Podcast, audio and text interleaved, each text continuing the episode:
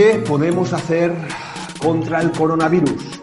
Bienvenidos a un nuevo podcast de Carlos Pérez Regenera y en esta ocasión vamos a hablar de qué acciones podemos hacer para tener un sistema inmunitario más fuerte, para prevenir y en todo caso si nos vemos afectados finalmente, que esto es algo que también quiero aportar, eh, como veremos, salvo algunos casos concretos que, son, que, son, que sí que son población de riesgo, como en este caso pues serían personas mayores de unos 75, 80 años, con antecedentes de patología cardiovascular, con diabetes, con mm, eh, enfermedades pulmonares, este, exceptuando estos casos, casos también de mujeres embarazadas, eh, el resto de población, eh, tranquilidad absoluta, porque al final no deja de ser algo como una gripe, que la tasa de mortalidad está, es inferior incluso en el prototipo de persona que más se afecta, que es el varón de unos 45 años,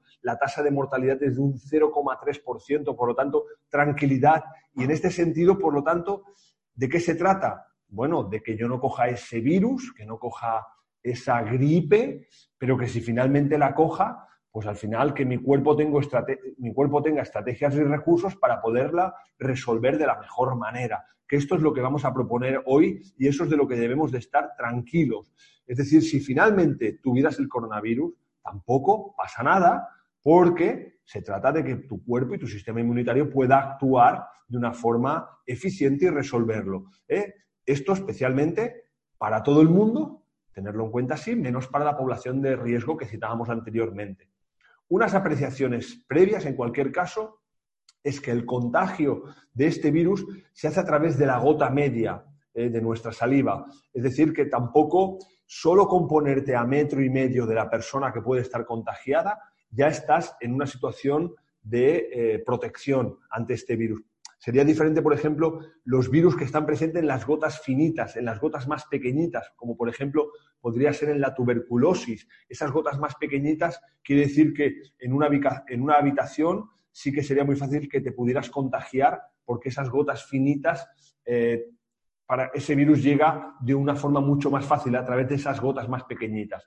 En cambio, por ejemplo, hay un ejemplo de virus que se presenta en la, en la, en la gota más gorda, que sería en este caso el ébola, donde realmente tienes que estar muy cerca para poderte contagiar. Por lo tanto, eh, virus de gota media, metro y medio de distancia, con eso ya estás protegiéndote y sobre todo después tener en cuenta pues que eh, esa saliva que pueda salir, que no entremos en contacto con ella. ¿eh? En este sentido, por eso la recomendación más importante que se plantea no es ponerte mascarillas, es sobre todo lavarte las manos permanentemente cuando has estado en una situación de riesgo de estar en contacto con alguna otra persona que haya podido estar infectada.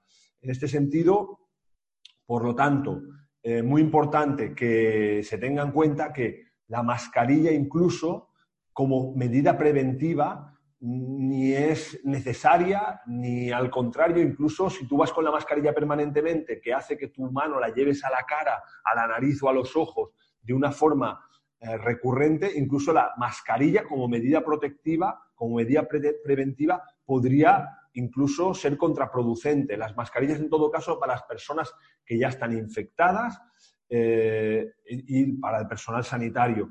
Y para las personas que están en una situación de riesgo, eh, estas personas que, este grupo de personas que citábamos anteriormente, sigue estar en ese periodo pues algo más aislados para no sufrir el riesgo de contagio.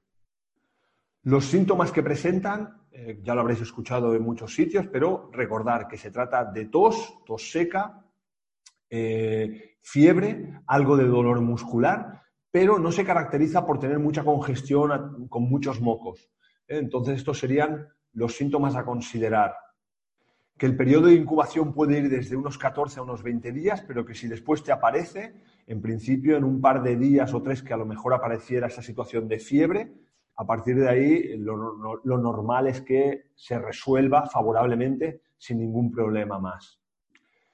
Bien, pues a partir de ahí, insistir en, esto que para mí es relevante para generar una situación de mayor tranquilidad, que es que no es más que una gripe, que incluso si te contagias no pasa absolutamente nada y que tu sistema inmunitario, si ahora lo preparas y lo tienes, eh, tienes cosas presentes como las que vamos a explicar a continuación, no debes de tener ningún problema para poderlo resolver sin ningún tipo de dificultad. Otros datos que quiero dejar aquí antes de entrar en el tratamiento eh, para reflexionar sobre ello. ¿eh? El peor día que hubieron más muertes por coronavirus en China fue el día 10 de febrero, que hubieron 108 muertos. Eh, pensar que ese mismo día habían 26.283 personas que morían de cáncer, unas 24.641 que morían por infarto del miocardio y otras 4.300 que morían por diabetes.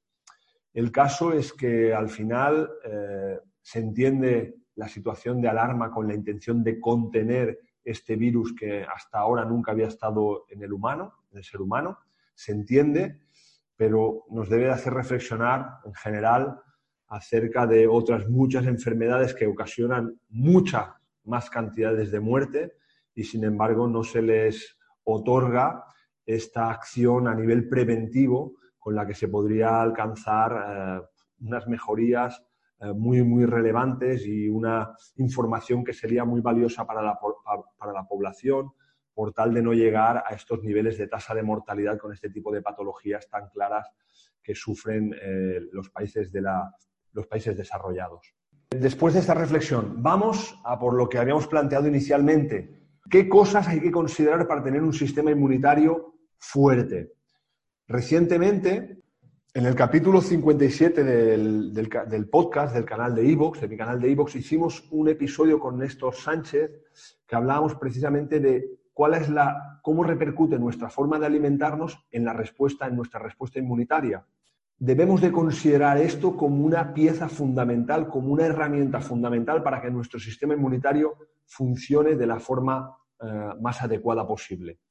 Es decir, si tú vas a estar comiendo productos procesados, productos más densos, más azucarados, más refinados, y vas a comer de forma recurrente, porque una de las cosas que hace comer ese tipo de alimentos es que cuando lo comes, si tú te levantas por la mañana y comes esos productos más azucarados, hace que al cabo de dos, tres horas tengas otra vez ganas de volver a picar, eh, relacionado con el pico de azúcar que has provocado por esa forma de alimentarte.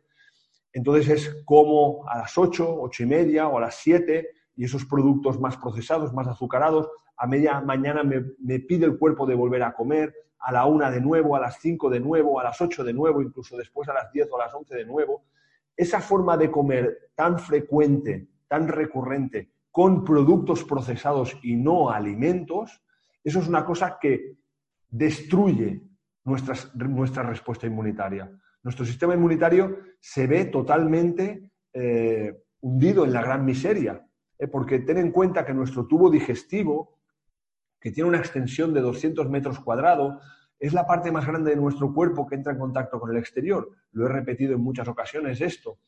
Y si el tubo digestivo recibe de forma tan recurrente comida, cuando comemos nuestro eh, tubo digestivo, que ah, me he dejado una cosa, es, es la zona más extensa de nuestro cuerpo que entra en contacto con el exterior, por lo tanto, donde existe más presencia de células inmunitarias, hasta el 80%. Entonces, cada vez que comemos, activamos el sistema inmunitario. Eso es algo fisiológico para controlar aquello que entra. Por lo tanto, si tú vas a estar comiendo de forma recurrente y además productos procesados y no alimentos, esa activación inmunitaria va a ser algo que va a estar activa permanentemente todo el día. Es una low rate activity, una una activación de bajo grado a nivel inmunitario con eh, esa actividad permanente que yo siempre pongo el ejemplo de como los policías y bomberos que están activos durante 24 horas. ¿Qué les acaba pasando? Que se acaban fatigando.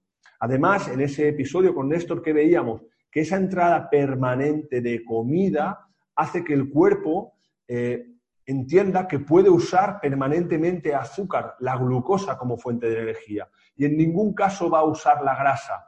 ¿Por qué no usa la grasa?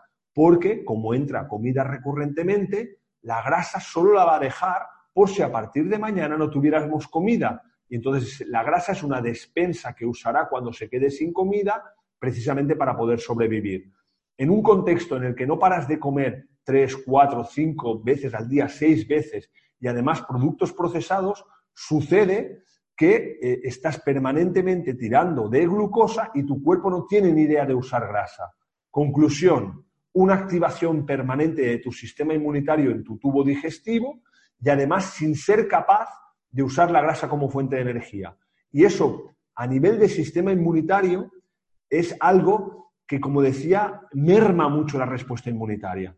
Porque el sistema inmunitario, para el sistema inmunitario es fundamental saber usar la grasa como fuente de energía para poder generar una respuesta antiinflamatoria. La cuestión es la siguiente. Pongamos el, entonces la solución. ¿Qué deberíamos de hacer? En el momento en que tú te levantas por la mañana y eres capaz de moverte, hacer algo de ejercicio físico sin haber comido nada, estás estimulando el uso de la grasa como fuente de energía. El uso de la grasa permite que tu cuerpo aprenda a beta-oxidar, que todas las células de tu cuerpo sepan usar la grasa. Y ahí el sistema inmunitario también sabe hacer eso. Entonces, cuando tú estás en ese contexto, con un uso de la grasa como fuente de energía, te permite que tu sistema inmunitario esté en un estado de tranquilidad, de paz, por llamarlo de una manera didáctica, para que en un momento dado, para que en un momento dado coja y ante una situación de una entrada de algún patógeno, en este caso hablamos de un virus, sea capaz de usar una respuesta inmunitaria que se llama TH1, del tipo 1, antivírica. Entonces, la cuestión es, yo me levanto, como permanentemente, cuatro, cinco, seis veces al día, no sé beta-oxidar grasa, no tengo una capacidad de respuesta antiinflamatoria inmunitaria del tipo TH2 o tipo 2. Mi cuerpo no es capaz de hacer eso y activa recurrentemente la respuesta TH1, pero en forma de alarma, es generando una situación de fatiga, sin ser capaz de ser contundente. Y eso hace que seas muy vulnerable para que aparezca ese virus y tu sistema inmune sea incapaz de poder responder. Por lo tanto, de base a nivel metabólico, insistimos, me levanto, soy capaz de moverme con la barriga vacía, si no me muevo ahí, me muevo por la tarde, pero que hayan pasado cuatro o cinco horas desde la última comida, donde flexibilizo mi metabolismo y donde hago que mi sistema inmune sepa, sea capaz de usar grasa, y después como tres veces, como mucho, o dos al día, con lo que consigo eh, haciendo esto y comiendo alimentos que no esté tantas horas del día activando mi tubo digestivo. Es decir, si yo como por primera vez a las 8 de la mañana y ceno a las 9 de la noche, durante 13 horas ha estado entrando comida. Además, muchas veces suelen ser productos procesados más basados en azúcar. Muchas horas comiendo, mucha actividad eh, a nivel del tubo digestivo y un sistema inmune incapaz de usar la grasa como fuente de energía. En cambio, me levanto, me muevo, hago una comida y la otra comida la hago aquí, cierro esa ventana de comida, no estoy tantas horas con mi tubo digestivo activado y eso hace que mi sistema inmune esté mucho más tranquilo, además de que le estoy eh, generando la capacidad de usar la grasa como fuente de energía. Un sistema inmunitario mucho más tranquilo, más calmado, más capaz de eh, generar una respuesta antiinflamatoria y en ese estado de paz y de tranquilidad, cuando viene un virus, soy contundente y tengo una capacidad de respuesta potente, intensa, breve, con una capacidad de producir fiebre de forma eh, contundente y ser capaz de aniquilar a ese virus sin ningún tipo de problema con la activación de la respuesta TH1.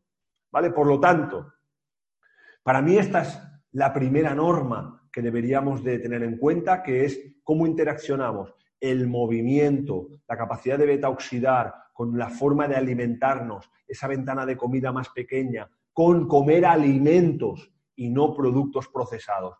Eso es un estado basal a nivel metabólico que da mucha fuerza a nivel de nuestro sistema inmunitario, hasta el punto de que eso va muy por delante que tomar un suplemento en concreto. ¿vale? Es decir, si tú haces todo esto y después añades la toma de suplementos, estás usando todas las herramientas para reforzar esta actividad. Pero no sirve hacer todo lo otro mal y después quererlo resolver solo con un suplemento. ¿Vale? A partir de aquí, a partir de aquí, una vez que hemos hecho esto, bueno, sabemos que situaciones de estrés agudo, eh, bueno, perdón, el matiz sería también importante, un estrés agudo, pero que sea una cosa de dos o tres días, no va a tener un impacto. El cuerpo, si además tiene una buena función metabólica, un buen estado de salud, eso no va a tener impacto. Lo que quería decir era estrés mantenido en el tiempo de larga duración. Está claro que estrés mantenido en el tiempo, tengo que entregar un trabajo, tengo que hacer una tarea, tengo que hacer algo, un proyecto que lo tengo que entregar a final de mes. Durante ese mes sabes que no vas a enfermar porque va a haber un incremento de la hormona de cortisol, hormona de estrés, que lo que va a hacer es generar un freno en la respuesta inflamatoria, pero de alguna manera te va a dejar más vulnerable a nivel de que cualquier virus oportunista, bacteria, etcétera, puede eh, en ese momento contagiarte. Por lo tanto, bueno, tampoco a lo mejor en estos momentos, si me preguntáis, ¿qué podemos hacer con el coronavirus? Hombre, pues vigila que no haya una situación de estrés muy mantenida en el tiempo, porque te va a hacer más vulnerable, o en ese momento vigila, ten un poco más de cuidado con quién te relaciones, porque ahí puedes ser más vulnerable. En cualquier caso, la primera medida de la forma de alimentarte, lo que hemos explicado al principio, para mí sería clave también si estás así, a pesar de que haya más estrés, eso va a ser más gestionable. ¿Vale? Por lo tanto, el estado metabólico, al tanto con el componente de estrés, y después ahora os voy a hacer unas recomendaciones a nivel de suplementación, que también me lo habéis pedido mucho. Eh, si tenéis estos primer punto sobre todo controlado, el segundo controlado, está claro también biorritmo del sueño, la hidratación, por supuesto, tratar de dormir y descansar las horas pertinentes, hidratarnos con agua, evitar el exceso de café, pero que eso en definitiva iría todo destinado a tener un tubo digestivo sano y un estado energético favorable para una buena respuesta inmunitaria. A partir de ahí después podríamos plantearnos el uso de suplementación. Para las personas adultas, la suplementación indicada que os recomiendo sería uso de algún probiótico. El probiótico es algo que va a reforzar el estado de tu tubo digestivo y eso junto con una buena alimentación eh, hará que si tu tubo digestivo está bien, tu sistema inmunitario está bien. Como siempre digo, no es casualidad que alguien se ponga a comer bien y ese invierno se resfríe de manera puntual y no esté todo el invierno resfriado. Después, vitamina D. La vitamina D en los adultos, tomar entre 2 y 3 mil unidades internacionales al día eso sería algo indicado, algo que también protege la respuesta inmunitaria. Después la otra sería tomar eh, omega 3, un suplemento de omega 3, más o menos algún suplemento que por cápsula tuviera unos 300, 400 miligramos de EPA y unos 150 de DHA, pues un par de cápsulas de estas al día después de la comida. También recomendaría el uso de, glutamina. La glutamina, pues unos 10 eh, eh, gramos al día, en, cada una de las comidas repartidas. Eso también sería interesante para dar algo de energía a nuestro sistema inmunitario y es algo que también es muy interesante como materia prima para nuestro tubo digestivo. Vitamina C en función del peso, pero en torno a unos 2 o 3 gramos al día, también como algo que nos ayuda a mejorar la respuesta inmunitaria y nos previene. Y finalmente también algún producto eh, antivírico, como podría ser el ajo, en este caso el ajo suplementado, eh, mejor, porque el ajo crudo, en todo caso, tienes que elegir bien el momento del día para que no te influya eh, pues, la relación con las personas que tienes alrededor. Por lo tanto, eh, ajo, se puede encontrar ajo en un suplemento, ajo de un gramo y te tomas un par de gramos al día. O también hay muchos productos, por ejemplo, de la casa Miconeo o de la casa Ifas de Terra, productos que son extractos de setas, que eso también podría servir como algo para potenciar eh, la respuesta inmunitaria. ¿eh? Pero bueno, en este caso no tiene que ser todo. Yo en este caso el probiótico, la glutamina, la vitamina D, la grasa omega 3, vitamina C y después, por ejemplo, ajo. Eso sería una opción o este otro producto de extracto de, de hongos que también serviría. ¿Vale? Con esto, si se toma esta suplementación, un adulto tiene una suplementación que reforzará toda su actividad inmunitaria, eh, en el contexto que hemos planteado anteriormente. Si es un niño, yo eh, insistiría en mantener un probiótico, mantener la vitamina D, dependerá del peso, pero en torno a unas, dependerá del peso, lógicamente, mil unidades, 1.500 unidades internacionales al día. Después algo de omega 3 también, una dosis menor. Hay algunos productos que son para niños, pues una o dos cápsulas de omega 3 para niño. Y después hay algún producto también, por ejemplo, como el Dr. Rey, que es un extracto de reishi, en este caso de la Casa Ifas de Terra. No tengo ningún tipo de conflicto de interés, pero la verdad es que es un producto que en este caso para niños funciona bien. como algo que activa y refuerza la acción antivírica. ¿Vale? Por lo tanto, tanto en adultos como en niños, con esta suplementación, pues para este periodo más agudo en el que todo este proceso está muy activo, eh, hasta que no llegue probablemente ya un clima más cálido en primavera, bueno, pues es una suplementación muy interesante que os recomiendo que podéis hacer servir de forma preventiva. Pues bien, eh, esta es mi propuesta. Insisto otra vez en dar un mensaje de tranquilidad, de, de verdad eh, si te contagiaras y en una situación convencional y más si llevas a cabo estas sugerencias, estas propuestas, este estilo de vida, mm, sin ningún tipo de duda la capacidad para resolver eso va a ser ágil y efectiva y no tienes que tener ningún tipo de miedo ni preocupación porque tu cuerpo va a poder responder y resolver esa situación sin ningún tipo de problema, tanto para los adultos como para los niños. Y solo insisto en la población de riesgo, pues sí que permanezcan algo más aislados e incluso pues usar em, algo de suplementación. En el caso de las mujeres embarazadas tendría sus matices, porque hay cosas de estas, concretamente en el, embarazo, pues vitamina D, omega 3, glutamina, se podría hacer servir, probiótico, ¿vale? Pero deberíamos de tener cuidado con estos suplementos que hacen esa acción más antivírica, ¿vale? Ese detalle tenerlo en cuenta pero en personas mayores, suplementación totalmente indicada. Espero que con esto eh, pueda sobre todo transmitir eso, tranquilidad, eh, seguir haciendo las cosas bien hechas y que con esa forma de hacer podemos eh, actuar y estar generando una acción preventiva muy potente. Sin más, os mando un abrazo, seguimos trabajando en ello, cada uno es el cuidador natural de su propia salud. Espero que disfrutéis de este podcast y os mando un fuerte abrazo. Hasta la próxima.